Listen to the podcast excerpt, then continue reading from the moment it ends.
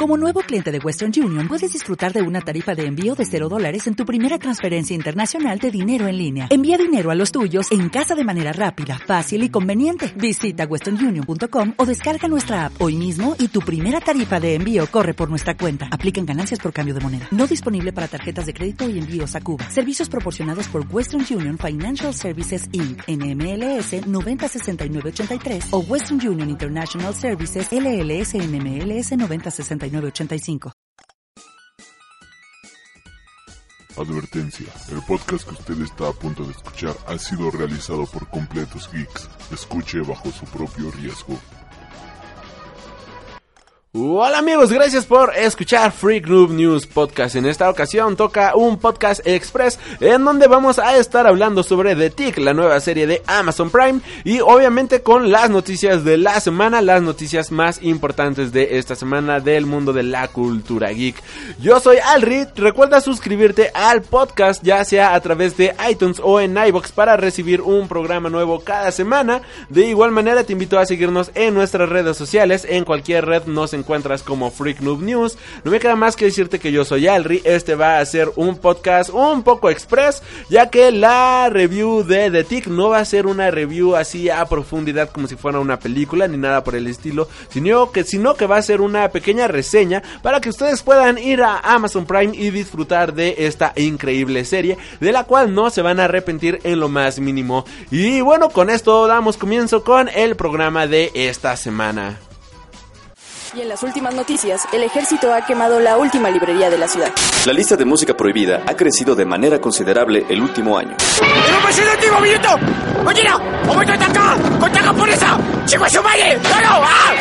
¡Seguimos informando para Freak News! Transmitiendo desde la capital del imperio, Freak Noob News, lo último que queda.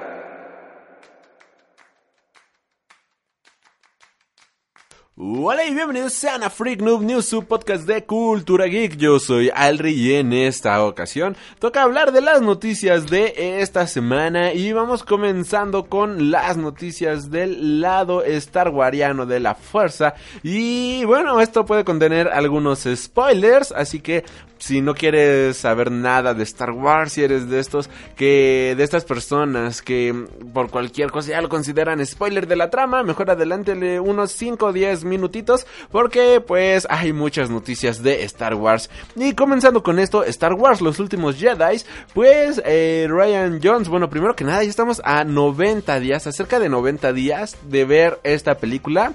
Y bueno, Ryan Johnson habla de esta película y más al respecto sobre Kylo Ren.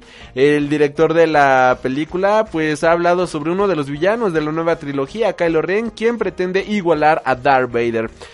Y bueno, esto como bien menciono puede contener spoilers, así que vamos a por ello.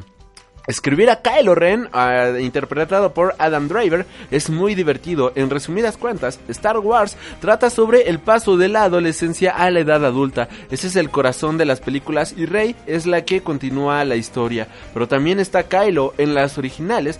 Todo pasaba por Luke mientras que Vader era la figura siniestra. Él es el Minotauro. Lo fascinante sobre Kylo y Rey es que son dos caras de una misma moneda. Todos podemos identificarnos con Kylo, Ky Kylo, con esa ira propia de la confusión adolescente y descifrando quién será cuando sea un hombre, gestionando el enfado y queriendo distanciarse de su familia.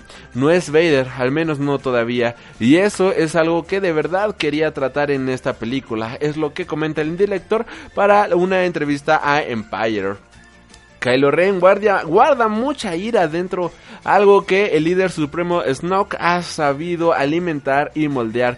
Él fue el principal villano en el despertar de la fuerza, pero ahora en Star Wars The Last Jedi esperemos conocer algo más de su maestro. Una de las grandes dudas de esta nueva trilogía es obviamente saber quién es el supremo líder Snoke y pues ojalá esto sea revelado en esta nueva película. Por otro lado, cambiando ya de noticia, Art R2D2 y BB-8 o el buen Bebocho y Arturito tienen el reflector en nuevos cortos animados de Star Wars. Los droides favoritos de toda la galaxia están de regreso como antesala a The Last Jedi y a tan solo menos de 100 días pues ha salido un corto animado Star Wars Blips y los cuales fueron presentados, bueno, fueron protagonizados por R2D2 y este BB-8 es un corto súper, súper kawaii, vale mucho la pena verlo, así que si no lo han visto, vayan a verlo y escupan arco iris después de verlo. Y una mala noticia para los seguidores de Star Wars, puesto que Colin Trevorrow está dejando la dirección de Star Wars Episodio 9. El director de Jurassic World deja el capítulo final de la saga de los Skywalkers. Esto todavía no se sabe bien por qué, este, todavía no se ha esclarecido al momento.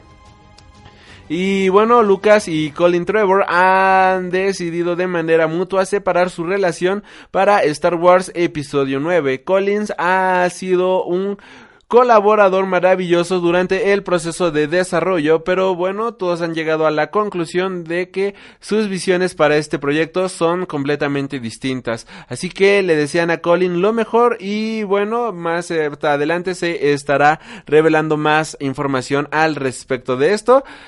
Eh, todavía no se sabe quién va a ser el nuevo director de esta película y de acuerdo a fuentes del sitio Variety, la separación se debe a notables diferencias en el guion de Trevorrow y los ejecutivos del estudio. La película se espera para el 24 de mayo de 2019 y se espera su producción inicie a principios del próximo año.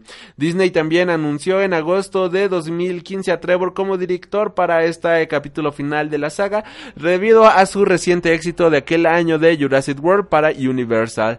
La salida de Trevorrow marca la segunda ocasión en menos de tres meses que Star Wars ha reemplazado directores, ya que el pasado 20 de junio recordemos la salida de Phil Lord y Christopher Miller de la película sin título de Han Solo, citando de igual manera diferencias creativas. La dupla fue eventualmente sustituida por el director Ron Howard. Así que pues yo me imagino que tendremos de igual manera a un buen director en manos de esta nueva película.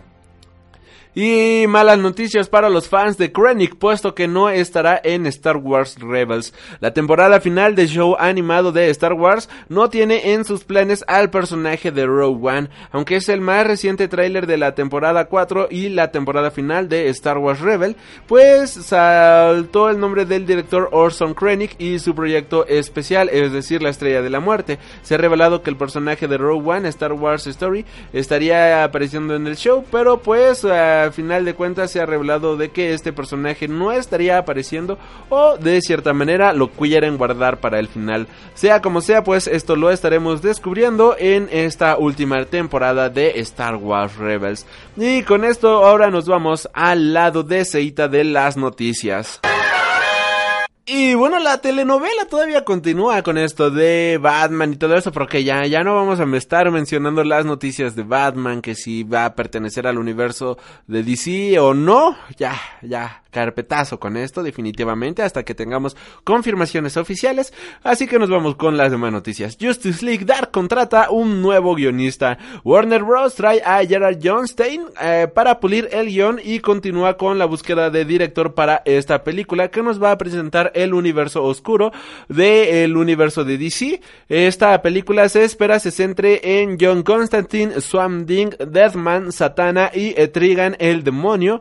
Y bueno, al parecer es este proyecto pues va a tardar más de lo normal. Originalmente el proyecto estaba a manos de el mexicano y nuestro amadísimo gordo Guillermo del Toro, el cual de hecho representó un primer borrador, pero pues esto pues fue este desechado por el estudio por lo que hemos sabido. Guillermo del Toro de igual manera abandonó el proyecto para dedicarse a la producción de Pacific Rim Uprising.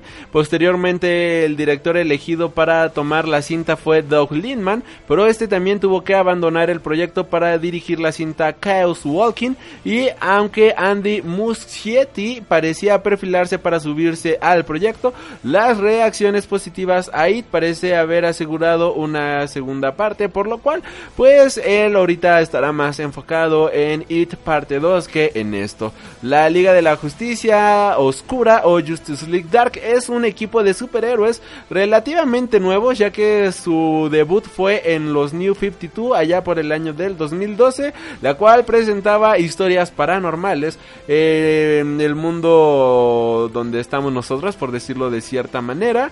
Y bueno, estos superhéroes tenían que a las amenazas que ni siquiera los héroes más poderosos de la Tierra pueden, es decir, la parte paranormal del DC Universe.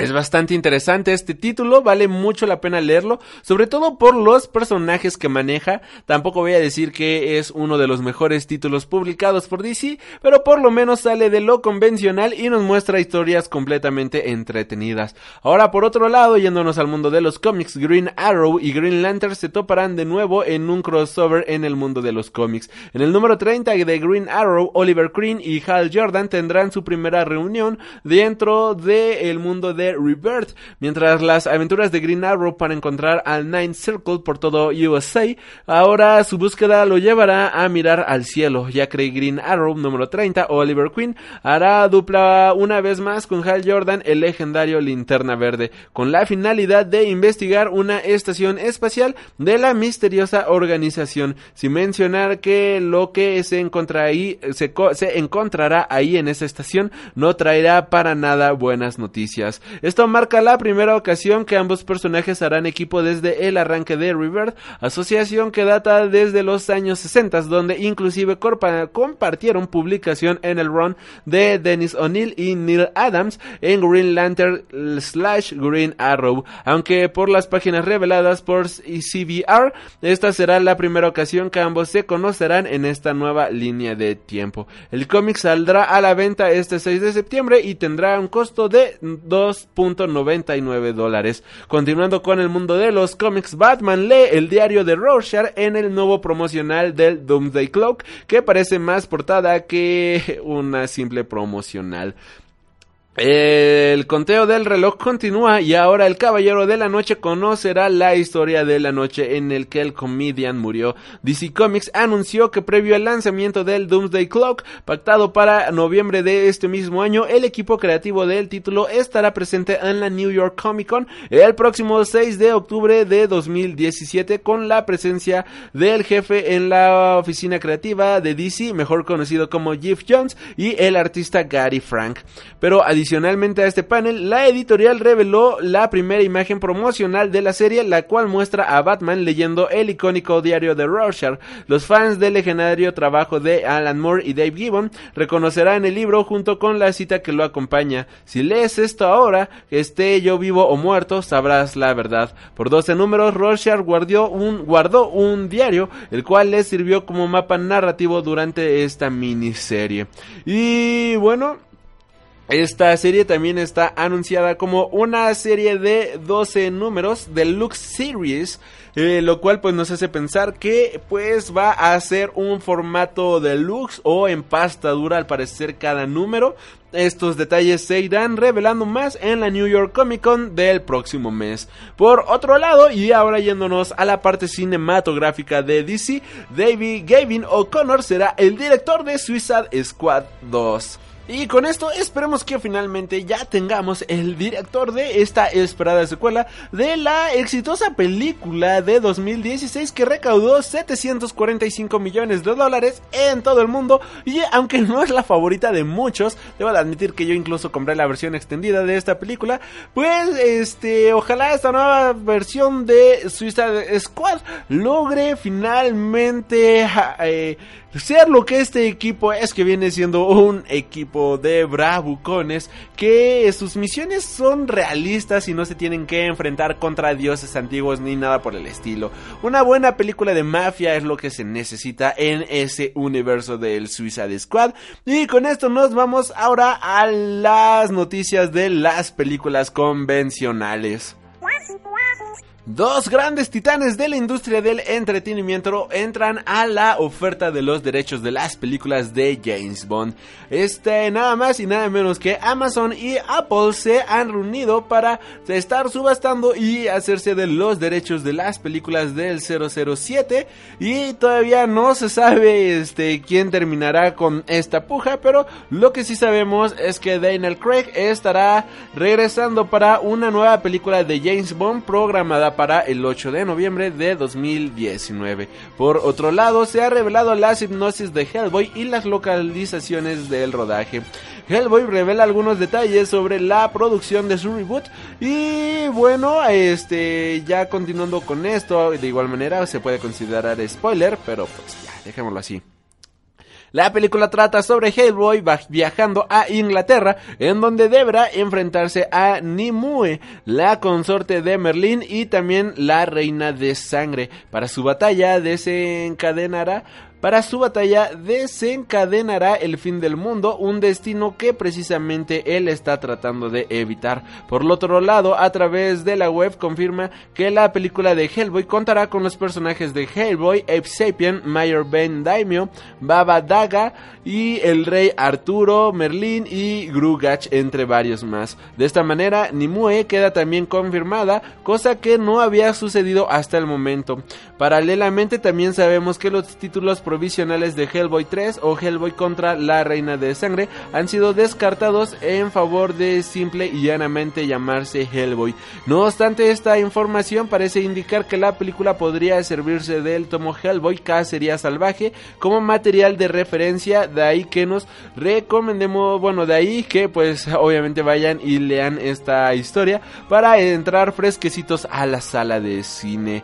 Por otro lado, muchos se están frotando las manos con la próxima versión del Hellboy, de Hellboy, obviamente. Esta versión dirigida por Neil Martian, quien pues ha, está, digo, bla bla bla bla bla bla.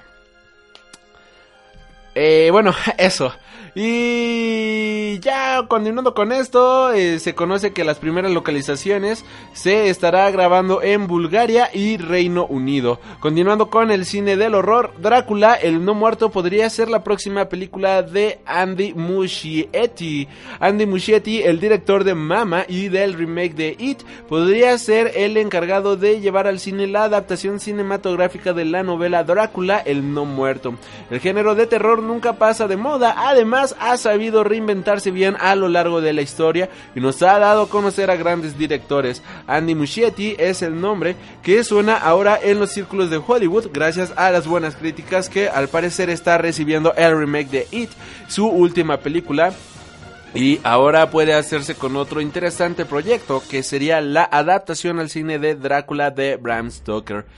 Escrita por Dacre Stoker y G.D. Baker, Drácula, el no muerto, es la primera novela de los herederos de Bram Stoker, el creador de este personaje, y han autorizado que Paramount Pictures pues se haga de los derechos de este filme para poder hacer una película al respecto.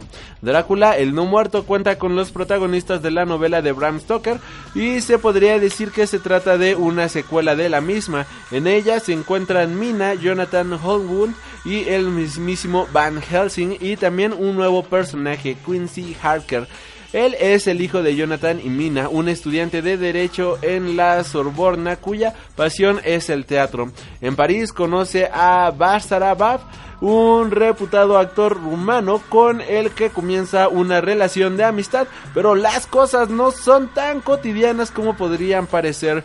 Quincy se entera de una producción en ciernes titulada Drácula, la cual se basa en la vida de sus padres y amigos, y es entonces cuando comienza una violenta cacería hacia los que participaron en la muerte del conde Drácula.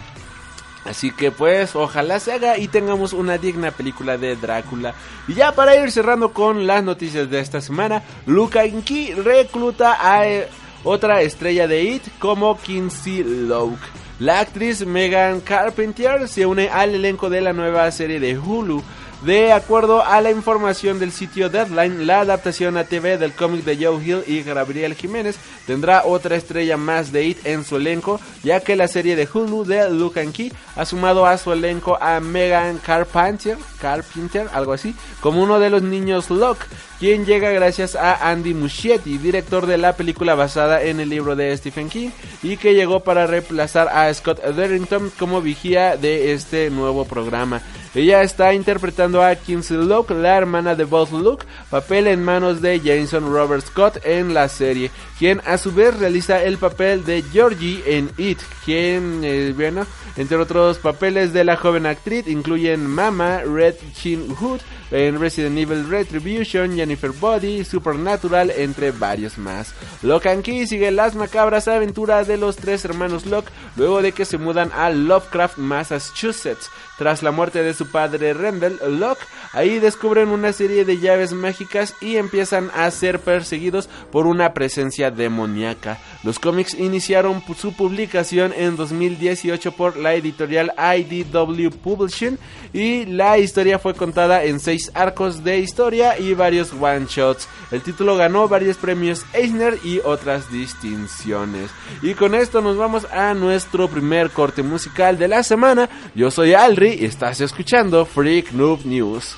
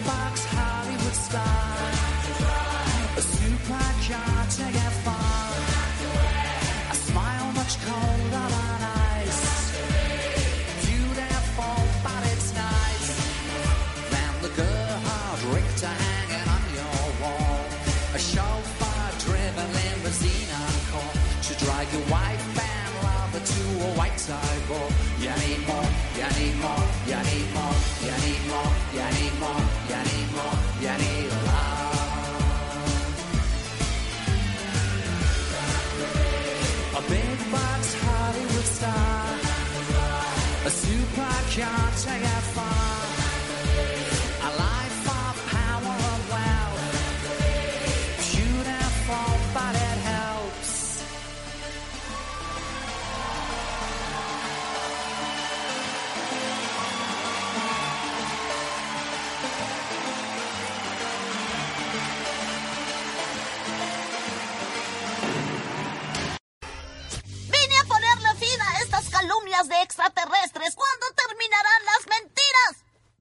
¿Eres un extraterrestre?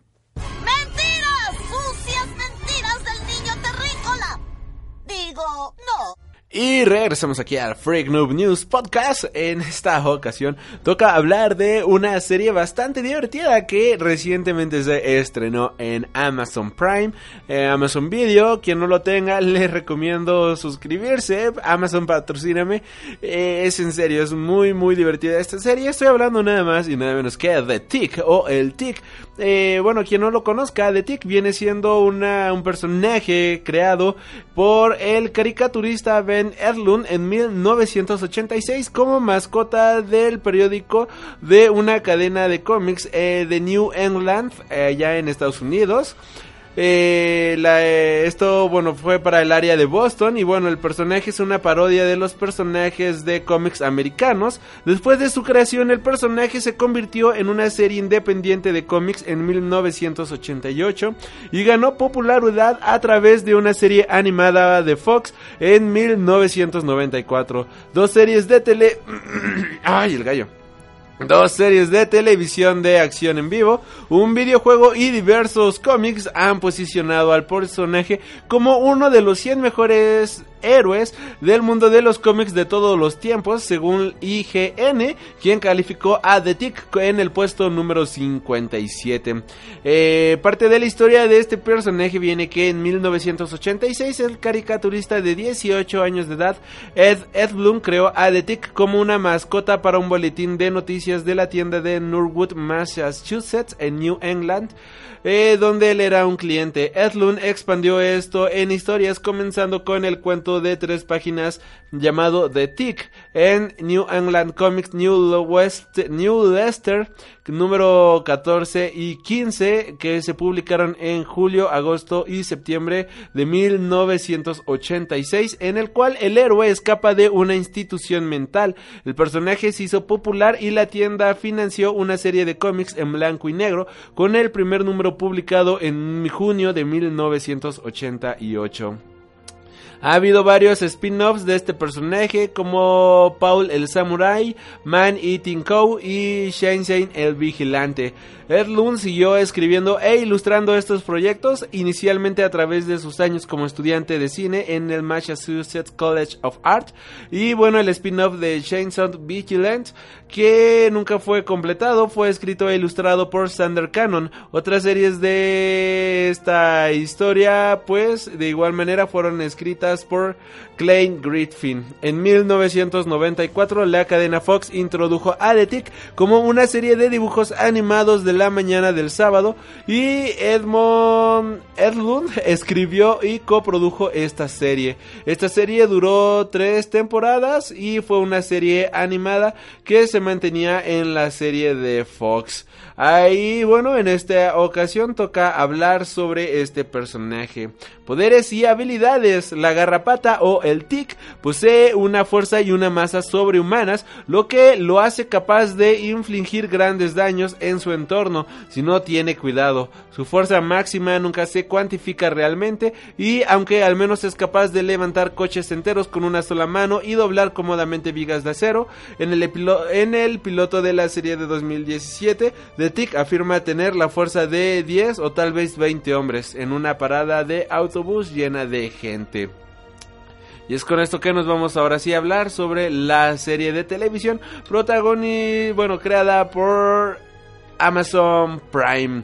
Esta serie que tiene, ha te, tenido un recibimiento de 92% por parte de la crítica en el tomatómetro, dándole un certificado de frescura completamente a este personaje.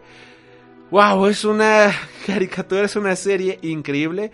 La serie es protagonizada por Peter Serafinowski, quien interpreta a The Tick.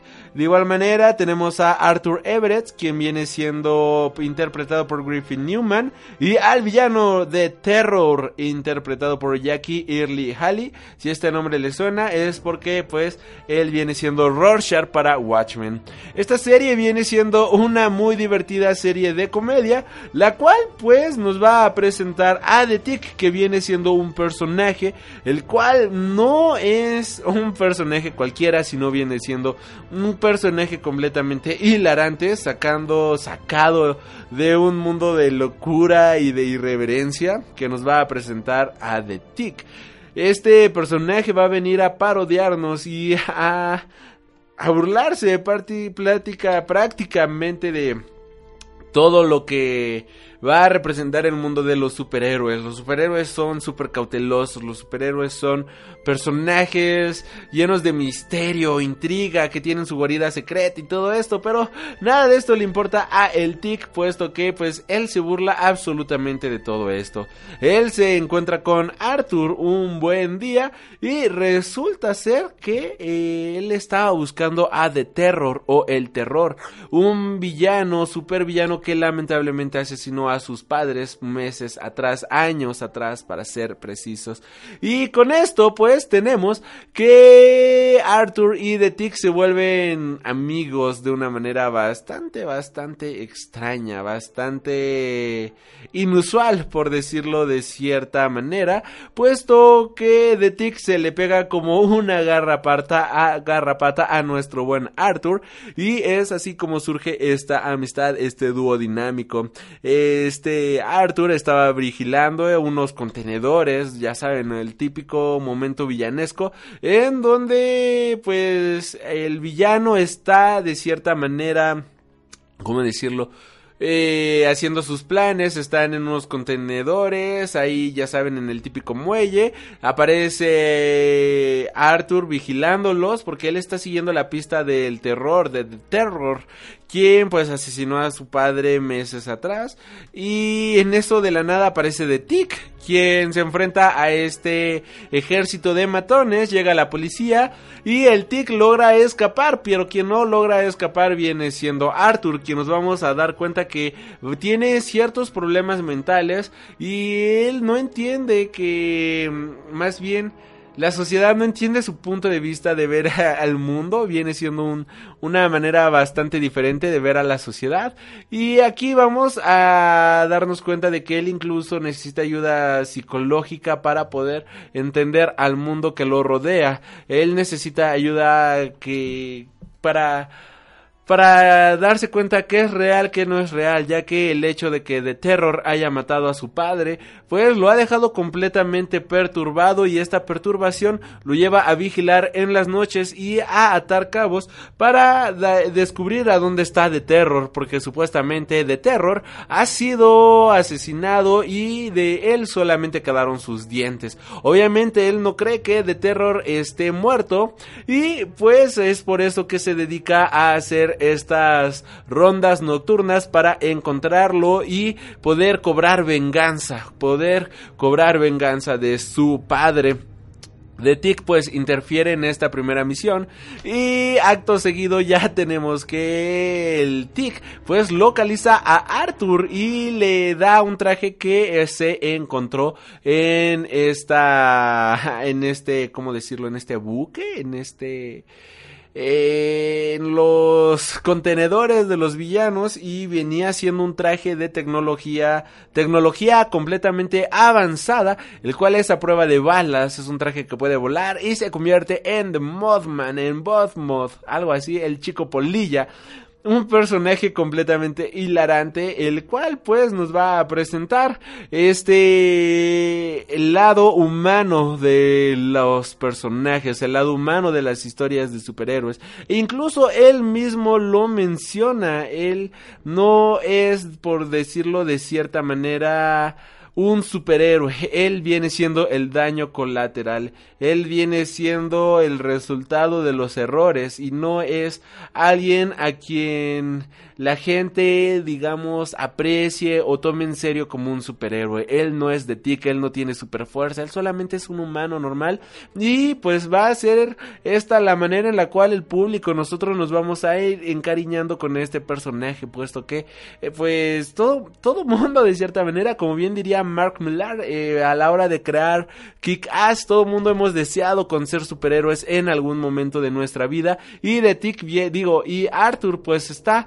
viviendo este sueño y, y impulsado por The Tick, quien lo motiva día a día para seguir con esta travesía, encontrar a The Terror y poner fin a su malvado mundo de terror que aunque ya no está vigente porque aparentemente está muerto, pues ha dejado residuos, los villanos están eh, descontrolados y la ciudad está hecho un caos total. Este Arthur va a tener a una hermana la cual ayuda a los malos de cierta manera.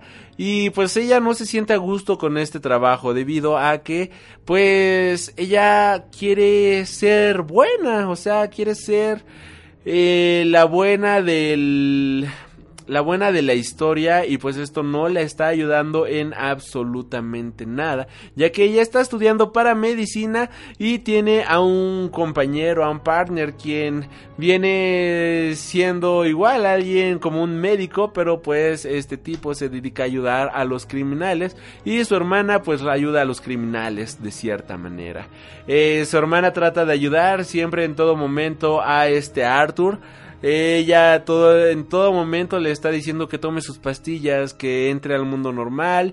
Y aunque Arthur trata de explicarle que The Tick es real y que se encontró con un hombre azul, pues simplemente su hermana no le cree y lo toma como a un completo loco. Posteriormente vamos a descubrir de que, pues sí, eh, él era The Tick un personaje completamente real. De hecho, su hermana lo puede ver en unas escenas de comedia bastante buena. Ya que aquí la comedia que se maneja en esta historia viene siendo una comedia muy sarcástica. Viene siendo algo muy divertido. Y wow, tiene muchos, muchos elementos bastante buenos esta serie. Y otro de los elementos bastante buenos viene siendo sus personajes de apoyo. Y uno de estos personajes de apoyo es nada más y nada menos que Overkill, una especie de Punisher, que pues esto eh, es Punisher prácticamente, quien también está encargado para encontrar a este de terror y cobrar venganza contra este personaje. Obviamente no es el único personaje que tiene que vamos a tener aquí, ya que también vamos a tener a Miss Lind interpretado por Yara Martínez, que viene siendo una villana de esta serie, quien fuera la secuaz de este de Terror y que una vez que de Terror pues simplemente desapareciera del mapa, pues ella se volvió a chingle de otro villano de menor pelo y pues pasó a ser de una gran super mega villana a ser una villana secundona, a ser una villana sin ninguna repercusión ni nada por el estilo. En esta serie vamos a ver el camino del héroe de Arthur de una manera bastante interesante, bastante divertida y con momentos bastante hilarantes. Vamos a ver cómo desde el momento en el que él decide ponerse el traje por simple coincidencia hasta el momento en el que él ya realmente se pone su traje para encontrar a The Terror y acabar con su régimen de terror. Es un viaje bastante interesante, es un viaje bastante divertido y desde mi punto de vista vale muchísimo, muchísimo la pena echarle un ojo a esta serie. La comedia es muy buena, es una es un humor con muchísimo muchísimo sarcasmo, es una crítica completa al mundo de los superhéroes. Incluso hay un momento en el que The Ter en el perdón, en el que Overkill y The Tick van a pelear, pero este momento es interrumpido por una pelea entre hermanos, entre Dot y Arthur, y esto se vuelve algo bastante hilarante, incluso eh, una vez que quieren retomar la pelea, este Overkill dice, ¿sabes qué? Ya no quiero pelear, ya pasó el momento. Y es algo bastante bueno, es algo bastante divertido. Me encanta el personaje de The Tick que siempre está buscando hacer lo correcto. Y es un personaje muy interesante en muchos sentidos, ya que este personaje no recuerda nada de su pasado, no recuerda de dónde viene, quién es, ni nada por el estilo. Él solamente está aquí para hacer el bien, él solamente está aquí para hacer lo correcto y hacer las cosas de la mejor manera posible. De igual manera tenemos a un superhéroe llamado Superian viene siendo la representación de Superman de cierta manera eh, para este mundo.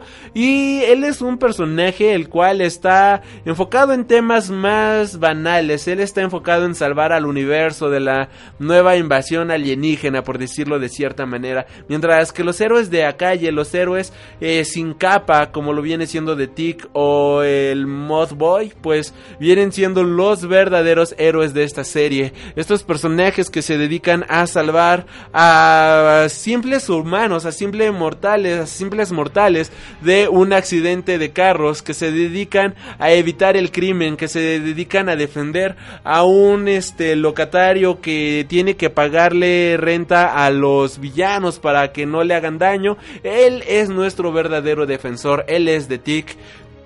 Y bueno, hasta aquí esta mini Hipnosis de The Tick. ¿va? Es una serie que vale muchísimo, muchísimo la pena verla. No quiero entrar en muchos detalles. O sea, la serie es muy corta. O sea, es una serie de seis capítulos. Y cada capítulo dura cerca de 20, 23 minutos. Ningún capítulo dura más de media hora. La manera en la cual está presentada la serie, eh, si la ves de corrido, es como si fuera una mini película. Y vale mucho, mucho la pena. De hecho, la, peli la serie se queda un suspenso total. Si doy más detalles sería arruinar la historia por completo, ya que estaría entrando a detalles importantes de la saga. Y aunque es muy simple la historia, creo que vale mucho la pena descubrir esos pequeños secretos de la historia y poder disfrutar de la gran comedia y el humor que mantiene The Tick. Si tuviera que darle una calificación a esta serie le doy un 10 sobre 10, ya que viene siendo una excelente representación del mundo de los superhéroes actual, una buena crítica, una buena comedia, una buena... Es un tema muy satírico, por decirlo de cierta manera. Es una sátira del mundo de los superhéroes y está hecho de una manera espectacular. El villano es super mega malo, malo de Malolandia, mega cliché y creo que vale mucho la pena disfrutar de estos personajes en cada momento ya que en su simpleza y en su... ¿Cómo decirlo? Y en su humanidad está lo grandioso de esta serie. Y bueno, yo soy Alri, recuerda suscribirte al podcast para más programas cada semana. Este ha sido un Freak Noob News Express y nos estaremos reencontrando hasta la próxima. Has tenido el honor de escuchar Freak Noob News, tu programa de cultura geek.